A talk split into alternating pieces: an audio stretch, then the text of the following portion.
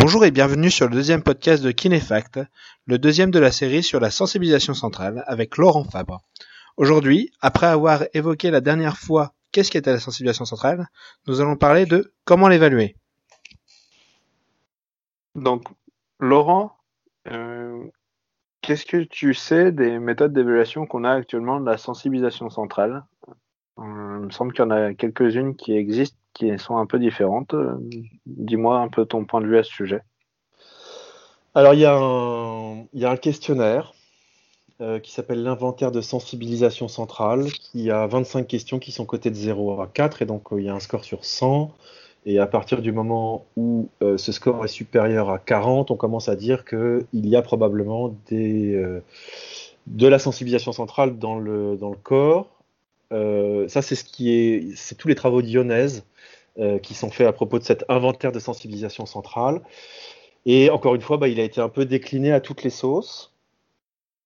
Euh, et il a été inclus dans un algorithme euh, où, quand le patient présente une douleur, si cette douleur est arrivée dans un contexte non cohérent avec un traumatisme, eh ben, on se pose une deuxième question de savoir si sa douleur est diffuse ou bien localisée. Euh, si sa douleur est diffuse, eh ben on va dire que probablement c'est de la douleur nociplastique. Et si c'est pas le cas, à ce moment-là, on peut utiliser ce questionnaire pour se dire si on est dans le cas d'une douleur nociplastique ou pas. Ça, c'est les, deux premiers outils euh, que je connais. Et puis après, d'un point de vue clinique. Je t'arrête juste un peu parce que tu as, as parlé de Lyonnaise et euh, les gens sont peut-être pas au, fait. Donc, Lyonnaise, c'est Jonis, si on, on, prend, si on prononce très mal son nom de famille. Jonis, c'est la version écrite et Lyonnais, c'est vraiment comment ça se prononce en flamand. Donc pour ceux qui ont déjà eu l'occasion de lire ces travaux. Et donc euh, du coup l'inventaire de sensibilisation centrale qui est appelé en, anglais, euh, si je me trompe pas, Central Sensitization Inventory. Euh, super bien prononcé. Ah, yeah, thank you.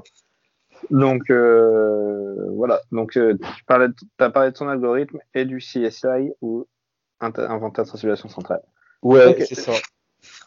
Ça, c'est le premier truc qui peut être inclus. Alors, moi, je je partage pas euh, le nom d'inventaire de, de, sensibilisation centrale parce qu'encore une fois, comme on, le disait tout à l'heure, je pense qu'il y a, quand, quand, cet inventaire donne un certain score, ça ne veut pas dire que la corne dorsale euh, est spécialement euh, sensible. Je pense qu'il y a d'autres choses qui sont. C'est tout le système nerveux central qui devient un peu plus sensible. Euh, ça, pourrait être, euh, je sais pas, euh, questionnaire de douleur nociplastique ou un truc comme ça. Ça serait peut-être une, meilleure appellation. de la même façon, la douleur c'est tellement complexe qu'on pourra retrouver des scores un peu élevés chez des gens qui finalement, eh ben, ou chez, qui on pourra prouver que les nocicepteurs peuvent être activés. Et donc, s'ils s'activent les nocicepteurs régulièrement, ben, il y a un moment donné, le système il peut devenir plus sensible parce qu'on a peur, on évite de bouger. Et quand on arrive à trouver une source nociceptive, je pense particulièrement par exemple à, ces catégories qui sont retrouvées par les Mackenzistes, quand on arrive à trouver une périphérisation ou une centralisation de la douleur chez des gens chroniques. Et eh ben souvent, quand on trouve un, moyen de, répondre à, la douleur, l'inventaire de sensibilisation centrale peut chuter. De la même façon, il peut rechuter aussi chez des gens qui ont des comportements maladaptatifs, euh, le, cas, classique, c'est un peu ces gens qui sont en hyperextension maladaptative euh, et qui ont mal quand ils sont assis sur leur chaise et quand on leur relâche euh, la flexion en position assise, eh ben, ils ont plus mal et du coup, d'une session sur l'autre, cet inventaire, ben, il chute drastiquement parce qu'ils ont repris le contrôle de la situation. Donc c'est voilà, c'est quelque chose que moi j'utilise quand même pour, pour étayer un peu ma panoplie et surtout, je l'utilise pour motiver mon patient. C'est-à-dire donner, du sens à son symptôme. D'accord, donner du sens à son symptôme. Et c'est vrai que tu as parlé du fait qu'on s'écartait de la corne postérieure de mal. Et un peu comme tu disais dans le premier podcast, c'est vrai qu'on a tendance à essayer de chercher neurophysiologiquement ce qui change chez le patient. Et ce qui est intéressant chez, sur ce questionnaire-là, c'est que ça évolue pas spécialement que le système nerveux. Tu as vraiment un peu tous les systèmes qui sont évalués. Tu as, les troubles digestifs qui sont pris en compte, tu as les troubles du sommeil, euh, tu as même des questions spécifiques sur les, les traumas subis euh, pendant l'enfance. Donc c'est vrai que c'est plus une, une évaluation euh, globale de l'individu que vraiment du phénomène physiologique de, au niveau de la grande postérieure. Donc peut-être que c'est un, un, peu plus proche de ce qu'on cherche réellement à, à avoir. Euh, après, est-ce que ça traite, est-ce que ça évalue vraiment la sensibilisation centrale Je, je pense pas. Je pense pas. En plus, ça a jamais été, ça a jamais été corroboré avec des euh, des QST, des quantitative sensory testing. Donc, euh, ça, ça, pour l'instant, il n'y a, a, pas vraiment de preuve physiologique que c'est un questionnaire qui dit, ben voilà, là, il y a de la, sensibilisation centrale de la moelle. D'accord. Et est-ce que tu penses que, par exemple, si tu l'inclus dans l'algorithme, euh, où tu viens d'abord un peu euh, distinguer euh, si c'est bien une douleur étendue ou pas une douleur étendue, si par exemple il n'y a pas déjà la présence d'une douleur neuropathique, est-ce que tu penses que là on aurait une plus grande euh, capacité possiblement à, le corréler avec le QST on va parler un petit peu après, je crois? Bah peut-être, je sais. Bah, de toute façon, plus on prend des, marqueurs, euh, plus on, arrive à. C'est un peu comme dans la méthode d'entonnoir. Dès, dès qu'on commence à, mettre euh, plusieurs euh, critères dans un entonnoir, à un moment donné, on arrive à être un tout petit peu plus précis. Je vois bien, ok. Et, donc, le, tu as, un peu parlé du QST avec lequel ça n'avait pas été corrélé. Ouais. Est-ce que tu peux nous en dire un petit peu plus sur le QST du coup? Bah, c'est euh, en fait c'est quantitative sensory testing, ça veut dire c'est le test quantitatif de, de la fonction euh, euh, sensorielle. C'est comment on teste les réponses au stimulus par rapport aux fibres A bêta, aux fibres A delta et aux fibres C. Et donc pour ça, ben, c'est avec le pinceau, avec ou avec des monofilaments ou avec un pinprick et on regarde si on a euh, d'hyperalgésie ou de l'allodynie secondaire, euh, et donc, par exemple, dans le cas de sensibilisation centrale, on pourra retrouver de l'allodynie euh, à la caresse avec un pinceau, ou de l'allodynie même avec euh, les monofilaments secondaires. Donc, c'est-à-dire qu'en gros, les fibres à bêta provoquent de la douleur, ce qui n'est pas normal. Normalement, enfin, normalement, elles ne sont, pas, elles sont pas censées provoquer de la douleur. Ok, donc là, il y a plein de mots un peu complexes que tu as sortis, donc on va essayer d'expliquer un tout petit peu. Donc, tu as pas les fibres à delta, bêta, C, donc ça, c'est des, classifications. Des fibres selon leur taille, on en avait parlé, avec des fibres à delta et C qui sont essentiellement euh, reliées euh, au bout à des nocicepteurs polymodaux, donc des nocicepteurs euh, qui viennent capter différents stimulus. Et les fibres A bêta qui sont essentiellement euh, reliées normalement à tout ce qui est autre capteur un peu plus spécifique, euh, comme les, les corpuscules qu'on retrouve dans la peau, comme Messner ou Pacini. Si C'est ça. Pas, tu m'arrêtes, ouais. Et en fait, elles, elles viennent converger vers un neurone central qui on appelle un, un neurone à large champ réceptif. En anglais, c'est WDR, Wide Dynamic Neurone, euh, Range Neuron. Et en fait, ce neurone, normalement, euh, quand il reçoit de l'information nociceptive, il, va répondre de manière nociceptive au niveau de la corne dorsale de la moelle. Et en cas de sensibilisation centrale, en cas de sensibilisation centrale, donc il y a plusieurs stades dans la sensibilisation centrale. Euh, quand il commence à y avoir des modifications au niveau de la corne dorsale de la moelle, à ce moment-là, la connexion entre la fibre non nociceptive, qui est la fibre A bêta, et le deuxième neurone non spécifique, le WDR, à ce moment-là, va, stimuler de la nociception dans le WDR. Et donc, en fait, c'est pour ça que quand euh, euh, on caresse avec euh, un pinceau, les personnes peuvent éprouver de la, douleur. En, gros, le système nerveux confond la plume et le chalumeau.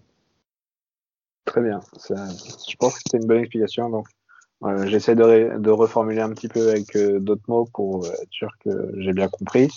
Donc, as le WDR, D'accord. À ce niveau-là, euh, des stimulus qui, qui stimulent par exemple les corpuscules de Messner euh, sur la peau, donc euh, ou d'autres euh, d'autres zones qui n'ont donc des stimulus non nociceptifs comme les vibrations, euh, ce genre de choses, vont venir activer à la place d'activer euh, euh, vont activer le second neurone nociceptif, le second neurone le second neurone de la nociception. Oh, j'ai bien compris.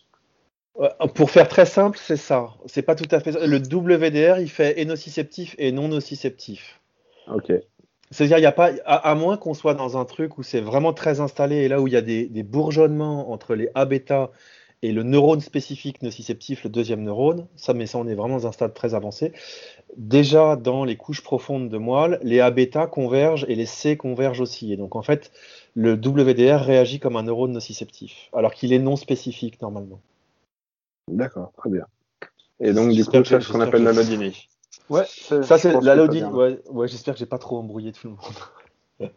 ouais, euh, ouais c'est ça, c'est la Ça s'appelle la Lodini secondaire parce que c'est pas primaire. Le primaire, c'est dans le cas d'une sensibilisation périphérique. Ouais. L'avantage du podcast, c'est qu'on peut réécouter en, en, en ralenti.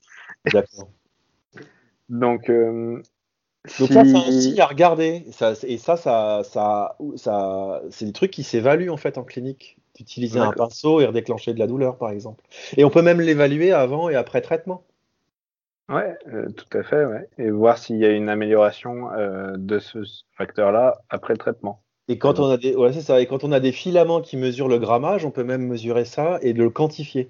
C'est ça le quantitative sensory testing. Ouais.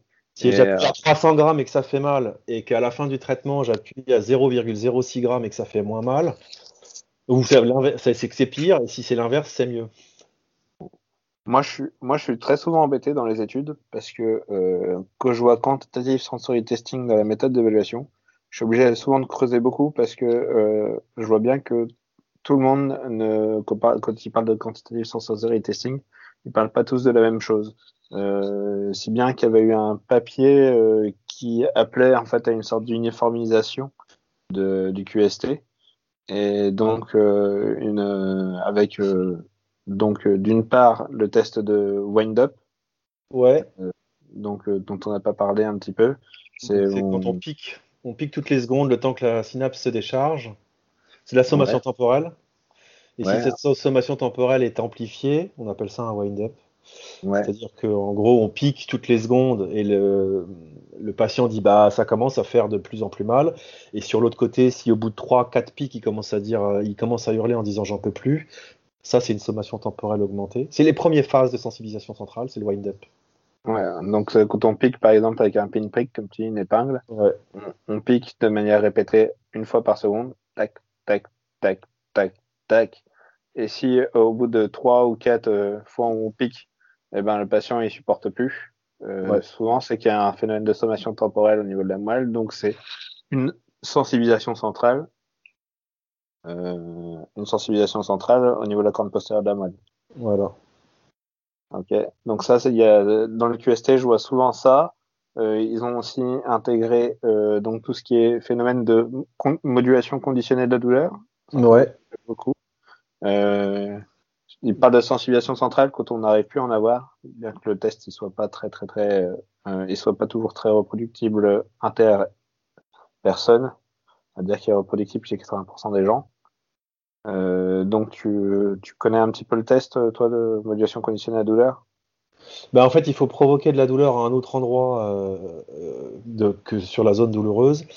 Et si en, quand on, on reproduit de la douleur à un autre endroit, ça diminue la douleur connue, c'est que la modulation conditionnée de la douleur euh, est effective. Si c'est pas le cas, si ça change rien, c'est qu'elle est défectueuse.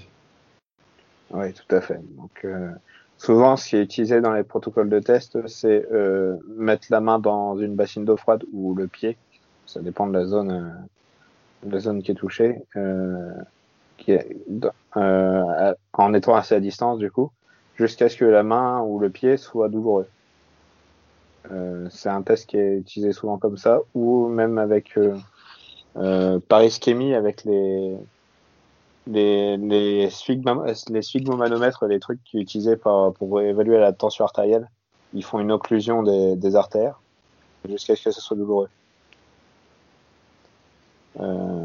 Donc ça c'est j'ai vu pas mal en QST. Moi, j'utilise pas ça en clinique. Hein. Enfin, ouais, euh, qu'est-ce que tu utilises en clinique du coup, toi? Je pince les gens très fort ou alors euh, je crée euh, de la sommation temporelle à un autre endroit. Je vois. Okay. C'est-à-dire, par exemple, le patient va se pencher, je vais lui piquer le pied très fort, en fait. Quand, pour quelqu'un qui a, qui, a, du mal à se pencher en avant, en fait. Je fais de la sommation temporelle au niveau du pied, par exemple. Très bien, ok. Super. Mais après, bon, chaque. Ouais. Euh, de la même façon, en fait, le truc, c'est que je pense que d'en être conscient, déjà, ça affine un peu notre diagnostic. Parce que les QST, enfin, il faut, par exemple, pour le, tout ce qui est froid et, euh, et même pour les QST au niveau nociceptif, ils, enfin, ils ont des appareils en recherche, en fait. Hein. C'est des appareils qui coûtent assez cher. Ouais, ouais. Euh, plusieurs milliers d'euros. Donc avant qu'on arrive à retrouver un truc euh, vraiment très reproductible, déjà s'amuser avec ça, je trouve que c'est déjà bien. Et puis le patient, il voit, il sent. Très bien. Ouais, c'est très bien, je pense. Euh. Et du coup, dans le QSC, donc du coup, ils font après des tests euh, avec justement les appareils très chers qui font chauffer à une certaine température. Et si le patient il arrive à avoir une selon la, la douleur, euh, la température à partir de laquelle il déclenche une douleur, on peut déterminer s'il y a une sensibilisation, euh, si ça intervient plus tôt. Ça, tu, ça c'est très peu utilisé en clinique et très peu utilisable à cause des, des milliers d'euros en moins qu'on n'a pas. C'est ça. Et, et donc du coup, bah, ça c'est donc du coup on a, on a, deux, deux méthodes pour évaluer, donc euh, le CSI et le QST. Euh, sachant que le, CSI, le CSI n'évalue probablement pas que la sensibilisation centrale, mais la personne en général.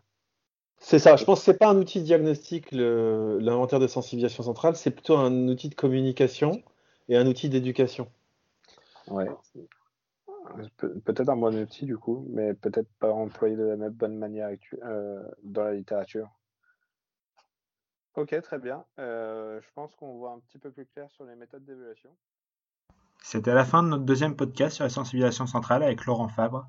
Merci de nous avoir écoutés et restez connectés pour le prochain sur la pertinence de l'évaluation de la sensibilisation centrale.